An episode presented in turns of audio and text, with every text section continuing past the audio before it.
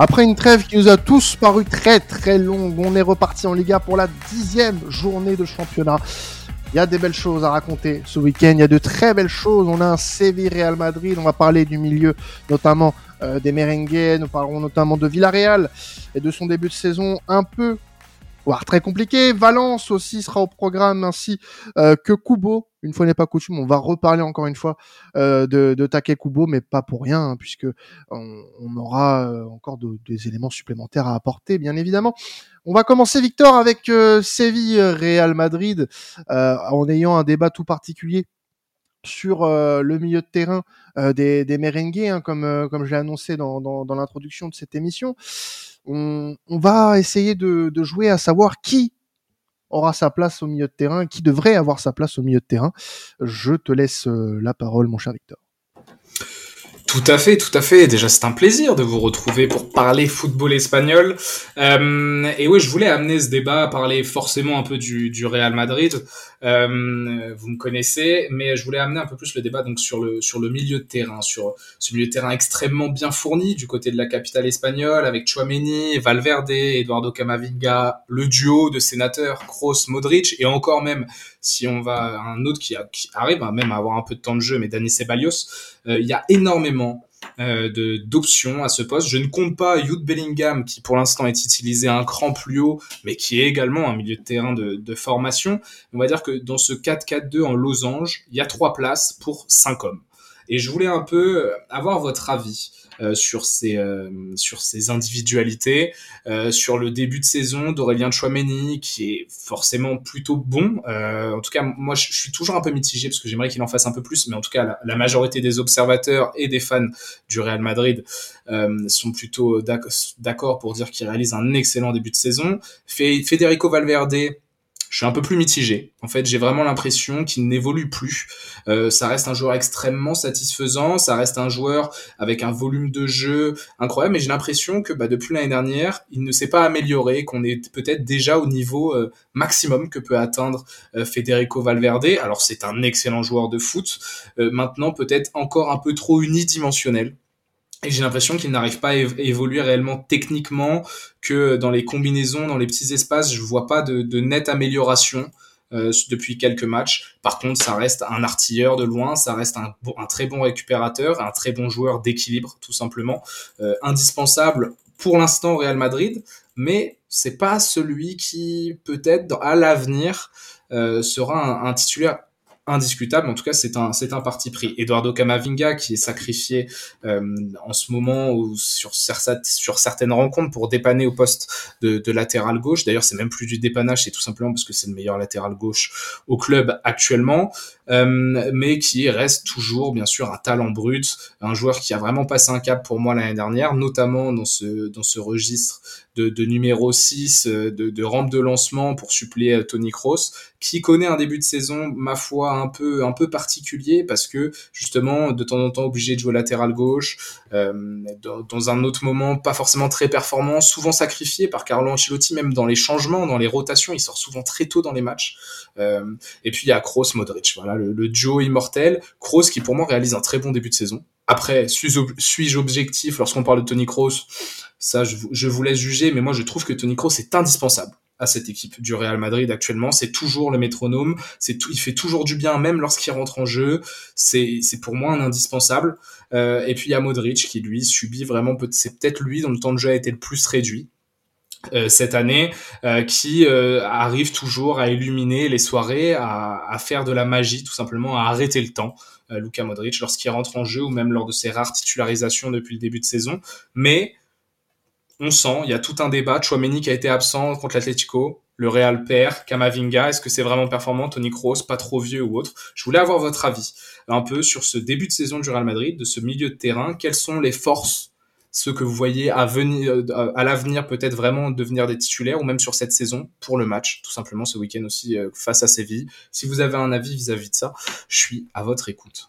Mais évidemment, et comme euh, nos auditeurs sont à, ton écoute et à notre écoute, euh, pour, pour répondre à, ta question, ouais, je trouve que euh, de, quoi qu'il arrive, le Real Madrid sur ce secteur de jeu a vraiment, pour moi, aucun souci à se faire, tellement ce secteur-là est complet.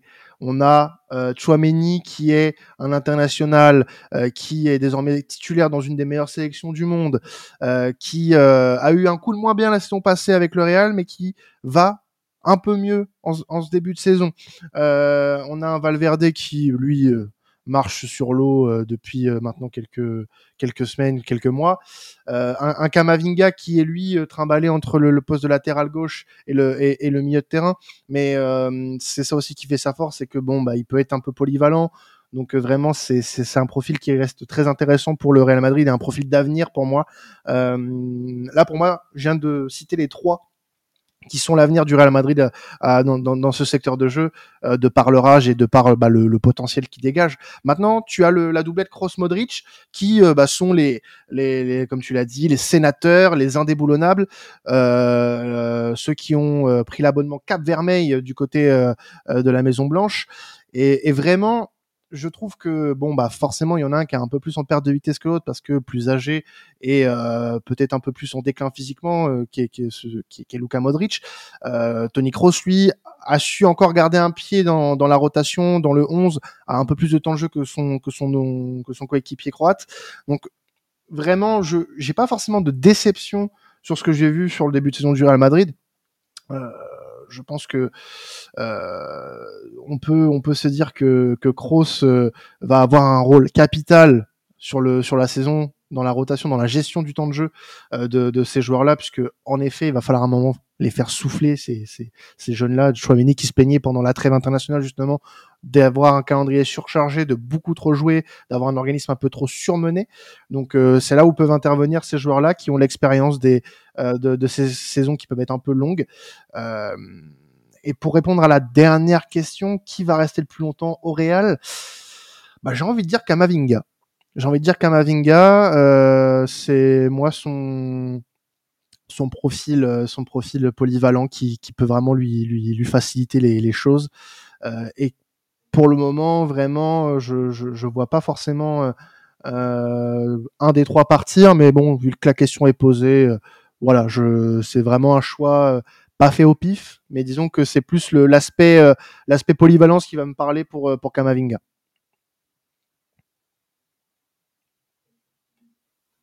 Je suis en train de regarder du coup en fait pour voir qui pourrait battre le record de longévité du Real. J'ai vu que Modric ça fait 11 ans qu'il est au Real.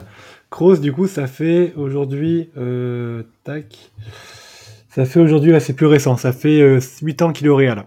Pour rester plus de 11 ans au Real aujourd'hui, honnêtement, je te rejoins Quentin, je pense qu'un Kamavinga et un Chouameni pourraient euh, approcher de ces de ces sphères-là. C'est quand même deux joueurs qui ont des potentiels et des profils qu'on trouve plus facilement aujourd'hui dans le monde du football. Aujourd'hui, on fait quand même beaucoup de comparaisons entre la sélection anglaise et la sélection française sur le milieu de terrain et quel milieu de terrain est amené à le plus perdurer en, dans le football mondial. Il y a un vrai duel aujourd'hui, je trouve, entre bah, Bellingham et qui se retrouve jouer au Real et puis justement euh, Chami Kamavinga qui sont un peu opposés dans les sélections mais qui jouent ensemble au Real. Et j'ai l'impression que ce trio-là, en fait, il est tellement complémentaire, il est tellement amené à marcher sur l'Europe que ce serait dommage de passer à côté. Donc, sur ces trois-là, il y en aura au moins deux qui resteront facilement plus de 8 ans, 9 ans au Real. C'est quasiment sûr. Euh, j'y crois. Vas-y Victor réagis, mais j'y pense. Il y en aura un malheureusement qui sera un petit peu délaissé. Aujourd'hui c'est Kamavinga puisqu'on voit qu'il est plus poussé, euh, poussé, du côté latéral et qui on lui demande un sacrifice collectif qu'il qu'il est amené à faire aujourd'hui parce qu'il est jeune. Mais si ce sacrifice était encore amené à perdurer, ce que, je, ne crois pas, parce que Ancelotti va partir, un nouveau coach va arriver et va le recadrer un petit peu dans un poste qui lui, qui lui est plus familier et qui lui plaît plus. Mais un des trois, je, je, pense que les trois en tout cas ne pourront pas s'imposer tous les trois au Real en même temps. Donc il y en a un des trois qui partira et un qui sera amené à et les deux autres seront amenés à battre des records de longévité. De excusez-moi. Ça va être très intéressant à suivre. Aujourd'hui en tout cas sur euh, qui doit être titulaire, je pense que la recette, on l'a bien trouvée. Il faut qu'il reste, en tant que tel. Chouameni, Valverde, Modric, ça va très bien aujourd'hui. Mais euh, comme tu l'as dit, Quentin, avec un calendrier qui est tellement infernal et déchaîné, tout le monde va avoir du temps de jeu, tout le monde jouera, il n'y aura aucun souci.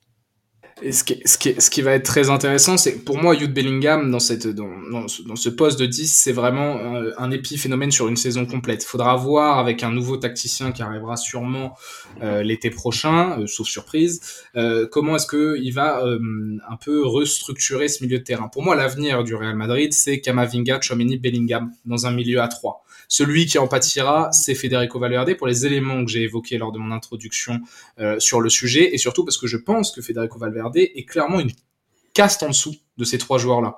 Euh, même si c'est l'âme du Real Madrid, en tout cas c'est le futur, sans doute capitaine, peut-être, euh, à voir. Je pense que là, sur l'évolution qu'il a depuis deux ans, je vois certaines limites, tandis que Camavinga, Chomini et Bellingham, le ciel est leur limite. Valverde, il y a le, le, top du building là qui la tête a commencé à se cogner. Donc j'ai un peu j'ai un peu plus de doutes sur sur sur l'avenir de Federico Valverde en tout cas comme titulaire au Real au Real Madrid et j'espère que le, le, milieu de terrain pour les dix prochaines années du Real sera Bellingham, Camavinga et Chouameni. Kroos en tout cas pour cette saison pour moi est indispensable toujours en tant que titulaire. Euh, je préfère Kamavinga à Valverde, mais Valverde apporte quand même, surtout à côté d'Anthony Kroos, ce, repli défensif nécessaire à cette équipe du, à cette équipe du, du Real Madrid. Mais attention à la gestion du cas Kamavinga. Je tire la sonnette d'alarme. Mais Carlo Ancelotti, vraiment, ce qui est un manager incroyable et un, et un gestionnaire euh, des égaux, euh, un, un, meneur d'hommes sensationnel, j'ai peur qu'on soit en train de perdre Eduardo Camavinga petit à petit, à le faire jouer latéral gauche, à le faire sortir à chaque fois à l'heure de jeu, parce que il faut faire les rotations et c'est toujours lui qu'on sacrifie. J'ai vraiment peur qu'au bout d'un moment, Camavinga dise j'en ai marre. J'en ai ouais, marre, mais... peut-être qu'un projet, peut-être ouais, un autre ouais, projet, je serai au centre. Ancelotti va partir. C'est ça. ça. C'est pour ça. Attention. Mais quand même, attention, il peut y avoir des séquelles.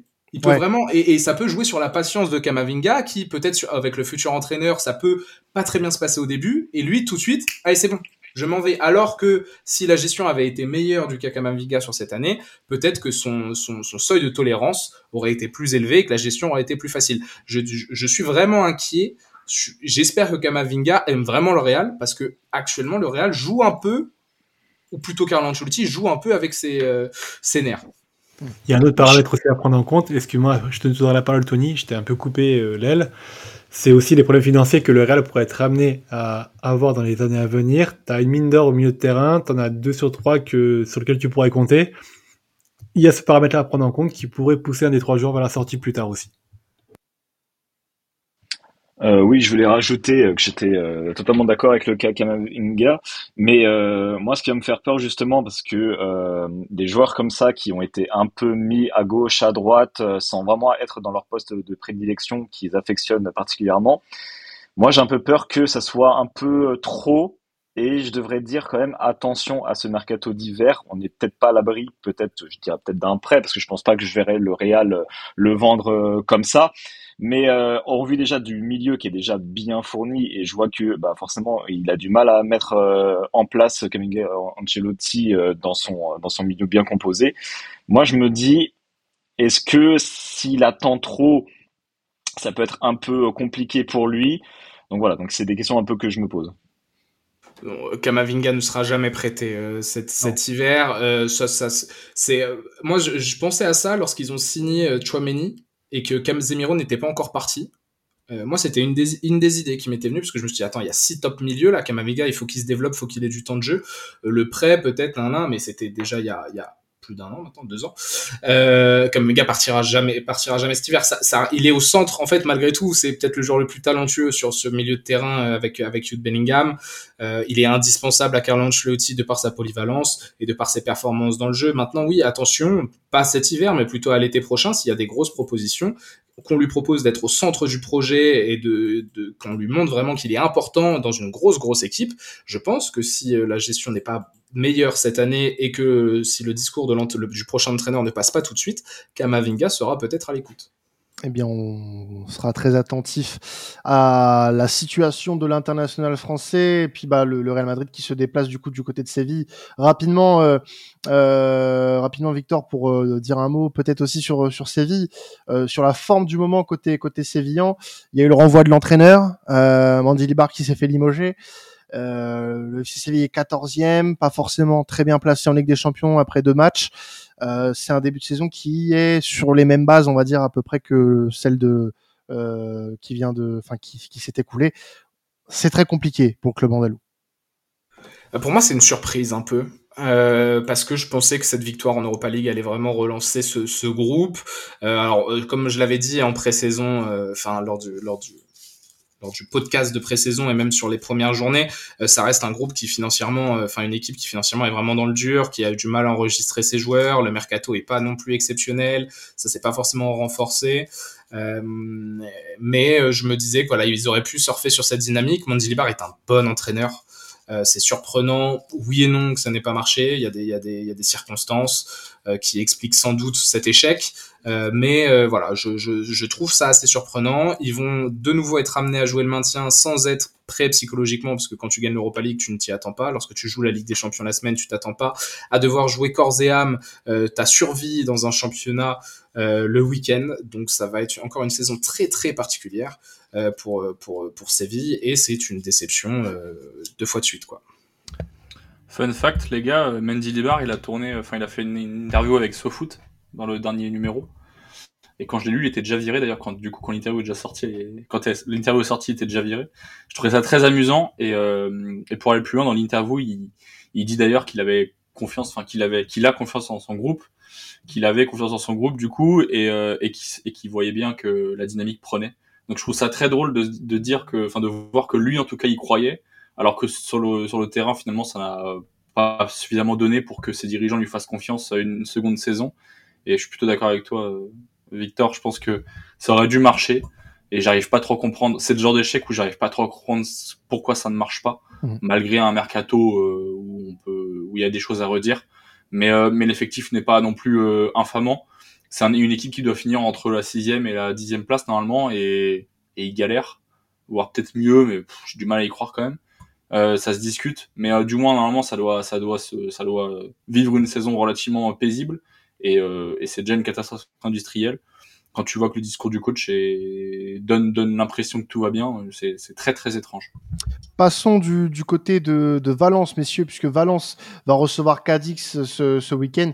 Euh, un club qui était aux abois concrètement la saison passée, qui a joué euh, pas, euh, pas loin du maintien, enfin pas loin de la, relégation, pardon, la, saison dernière et qui est aujourd'hui neuvième de Liga. Alors même si sur les quatre dernières journées, c'est pas trop ça, avec deux défaites et deux nuls sur les quatre dernière rencontre pour euh, les joueurs de, Valence. Ça reste pour le moment assez encourageant, mais la question qu'on se pose et on, va on va le faire brièvement, c'est euh, avec toi Victor, c'est qu'est-ce qu'on attend, quelles, sont les perspectives aujourd'hui euh, pour pour Valence cette saison? Ouais, alors moi j'ai une affinité toute particulière pour pour ce club qui bah, me surprend cette saison, parce que je vous rappelle, pour la petite stat très étonnante, mais euh, Valence a perdu cet été 70% de sa valeur d'effectif, même de sa valeur de club, et comme on l'a dit également pour Séville, euh, Valence c'est la même chose, euh, lors de, ça a été un été catastrophique, c'est-à-dire que là tu as énormément de joueurs du, du centre de formation de Valence, de l'équipe B, de l'équipe réserve, qui sont montés en A parce que bah les finances sont aux abois, euh, le club est très très mal géré, les supporters sont dégoûtés, et en plus de ça, ils sont dans des polémiques autour euh, de, l'affaire Vinicius, des cris racistes, enfin rien, rien pour arranger. Mais le début de saison, force est de constater qu'il y a des choses très intéressantes et que notre entraîneur Baraja a vraiment réussi à insuffler, lui pour le coup, cette mentalité revancharde. C'est j'ai un jeune groupe, j'ai euh, j'ai des j'ai comme j'ai un jeune groupe, j'ai des envies dans le jeu, j'ai quand même deux trois joueurs qui potentiellement, attention, qui sont vraiment à surveiller, je vais y revenir,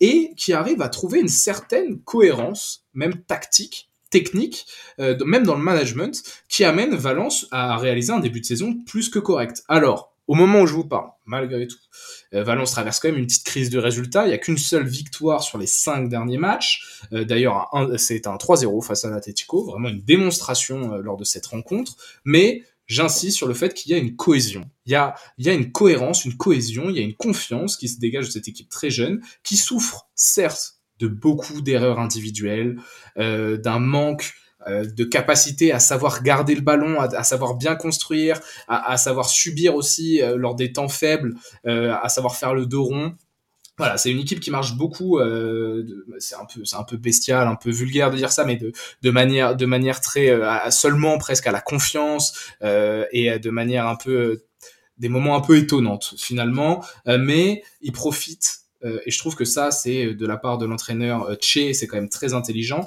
Ils ont des super latéraux.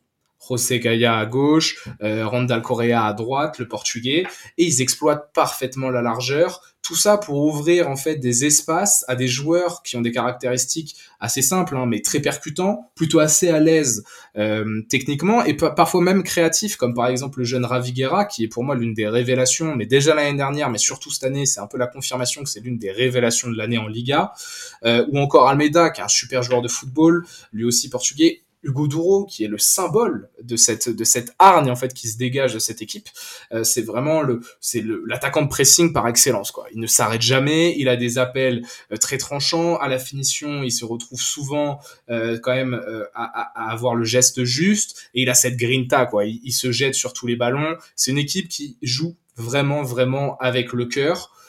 Est-ce que ça sera suffisant pour se maintenir? En tout cas, ça en prend une bonne direction, mais il faudra s'imposer dès ce week-end face à Cadix, qui eux aussi euh, jouent, leur survie dans, cette, euh, dans ce championnat espagnol. Il, en plus, Valence est à domicile, donc ça sera très important de, de se relancer, de relancer une nouvelle bonne, bonne dynamique.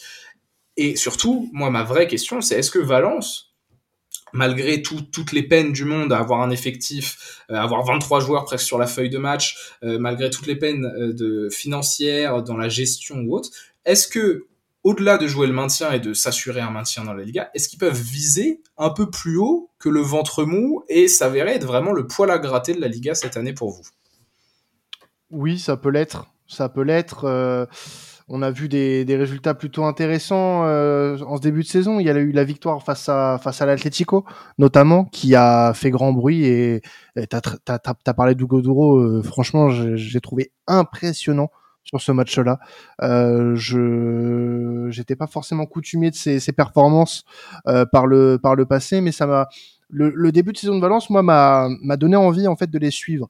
on voit un coup de moins bien sur ces sur le mois d'octobre notamment euh, et même la fin la fin septembre.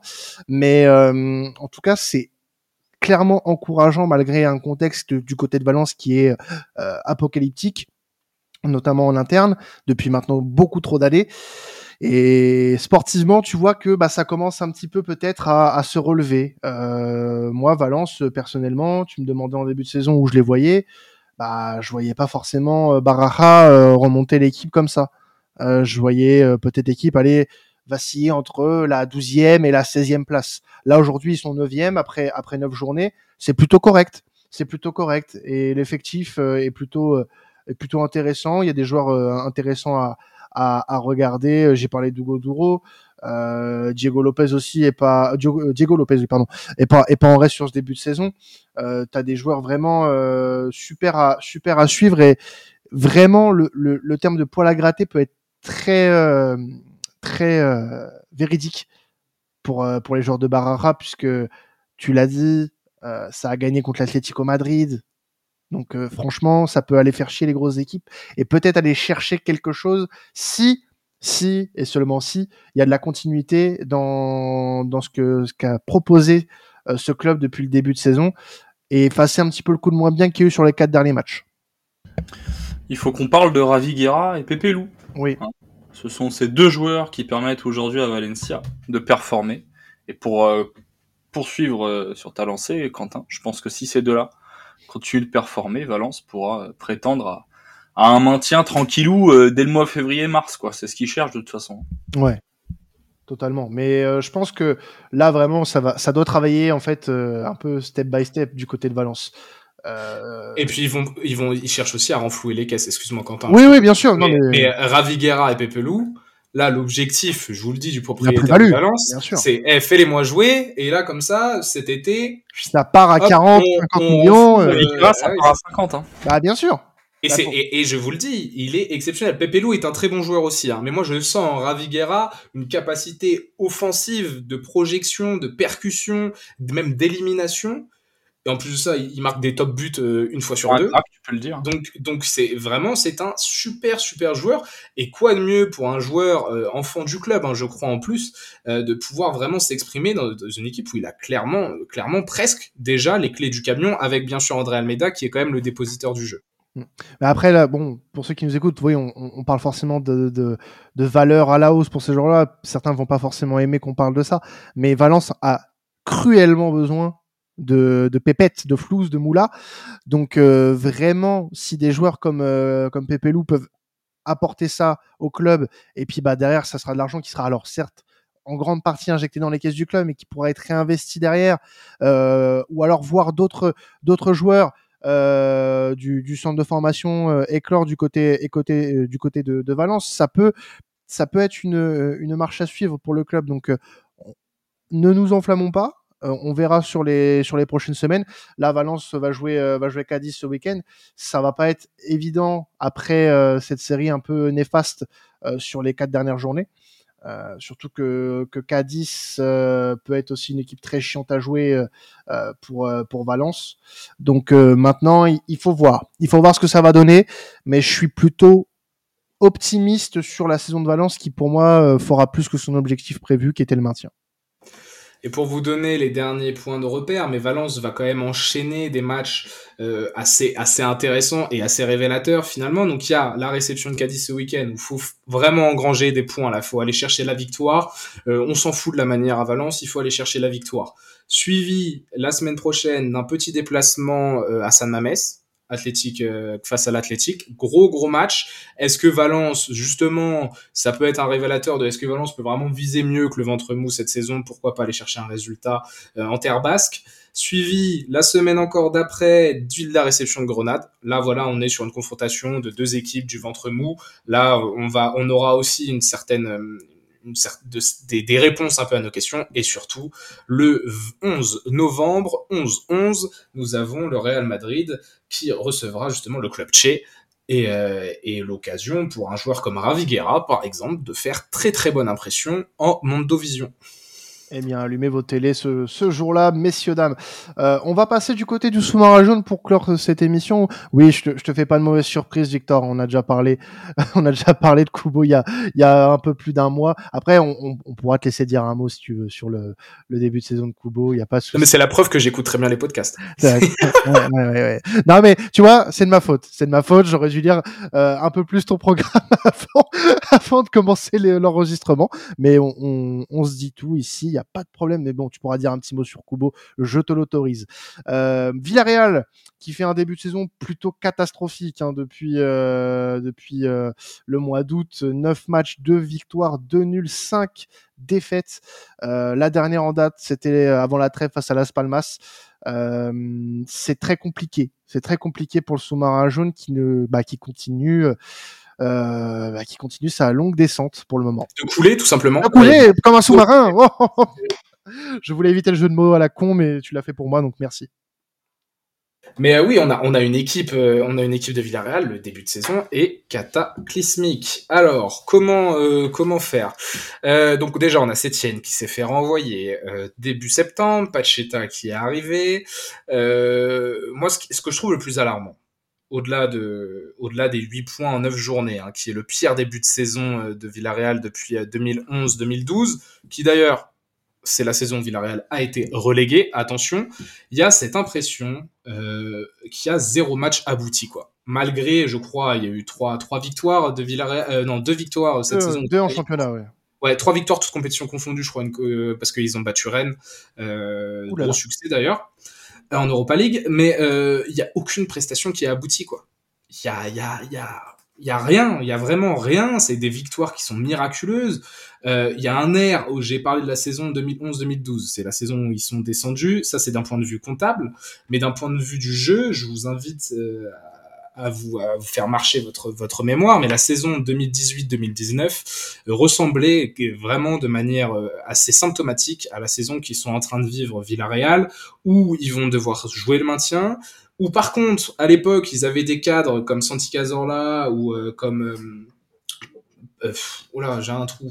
On va dire Santi Cazorla, mais en tout cas qui était, qui était, qui était personne, personne t'a aidé en plus, c'est ça qui est Oui, oui, mais parce qu'en même temps, je parle d'une saison, ça, ça, remonte déjà à 4-5 ans et Villarreal, euh, voilà, c'est pas non plus, euh, faut, faut, faut, regarder vraiment la Liga pour pour savoir de quoi je parle. Mais euh, il y avait, il y a ils avaient des cadres quoi. Il y avait, il y avait vraiment une force mentale, euh, on va dire, des, des joueurs d'expérience. Là, le vestiaire est un peu dépourvu de ça. Euh, je trouve que l'équipe est physiquement à la ramasse. Euh, de toute façon, il y a eu des témoignages comme quoi la, préparation physique de Kike Sétienne laissait à désirer. Mais donc, en fait, le problème, c'est que quand tu un déficit physique, euh, en découle forcément un déficit tactique et technique également. C'est souvent, c'est souvent corrélé. Euh, en plus, changement de coach, voilà, assez rapide dans la saison. Donc, tout le projet Kike Sétienne, hop, à la corbeille et on, on fait venir un nouvel entraîneur. Donc, je préfère être, enfin, je vais être catégorique, mais je pense que Villarreal va clairement jouer le maintien. Euh, cette année. On en avait parlé lors de la pré-saison, ils avaient perdu des éléments très très forts, ils se sont pas forcément renforcés. Euh, ils les ont surtout pas forcément remplacés. Jérémy Pinault, qui était censé porter un peu l'attaque euh, de Villarreal, ça marche pas. Euh, en tout cas, sur début de saison, il est blessé. Euh, c'est pour l'instant, c'est pas, pas incroyable. Ça passera si vraiment Villarreal souhaite sauver leur saison et pas forcément se retrouver à jouer le maintien, mais plutôt à essayer de remonter la pente. Ça va passer par un mercato d'hiver très très important euh, pour le club du sous-marin, enfin pour le sous-marin jaune, parce que j'ai vraiment l'impression que ce groupe est à bout de souffle et qu'il va falloir le redynamiser et ça passera par un mercato d'hiver parce que sinon, attention, vraiment, cette équipe est en danger. Bah merci en tout cas euh, à toi, Victor, de nous avoir donné un petit peu de, précision sur Villarreal. Et puis oui, bon, je te l'ai promis, hein, on a passé les 30 minutes, mais c'est pas grave. Ton petit mot sur le début de saison de Kubo. Bah, il est exceptionnel le samouraï là. Il, euh, il, fait une saison de, haute haute volée et euh, je voulais je voulais voilà il, est homme du match je crois un match sur deux mais je vous le fais en rapide au-delà des statistiques mais c'est vraiment la saison de la confirmation euh, il y a euh, y a un projet un peu euh, Takekubo. En tout cas, il y a un train. C'est la révélation de l'année. Euh, je pense en Liga. C'est peut-être le, il a été élu joueur du mois d'ailleurs, du mois de septembre. Euh, c'est clairement, clairement le joueur à suivre du côté de, de la Liga. À voir peut-être s'il a un avenir du côté du Real Madrid, qui chercherait pourquoi pas un ailier droit. Hein. C'est pas un secteur où, où le Real Madrid est vraiment très très bien fourni en fonction peut-être du futur coach. On en revient au sujet de, de départ de ce podcast. Mais euh, voilà, ils ont le Real euh, possède encore 50% des droits du joueur. Il y a une clause libératoire à 60 millions, donc suffirait, suffirait hein, bien sûr, que le Real pose 30 millions sur la table pour pouvoir euh, rapatrier le, joueur japonais euh, du côté euh, du Real Madrid. maintenant, le Takekubo, selon les dernières infos, souhaite vraiment avoir des garanties aussi de temps de jeu. Donc il y a, un projet Takekubo, pourquoi pas cette année du côté de la Sociedad et pourquoi pas dès l'année prochaine du côté du, du Real Madrid.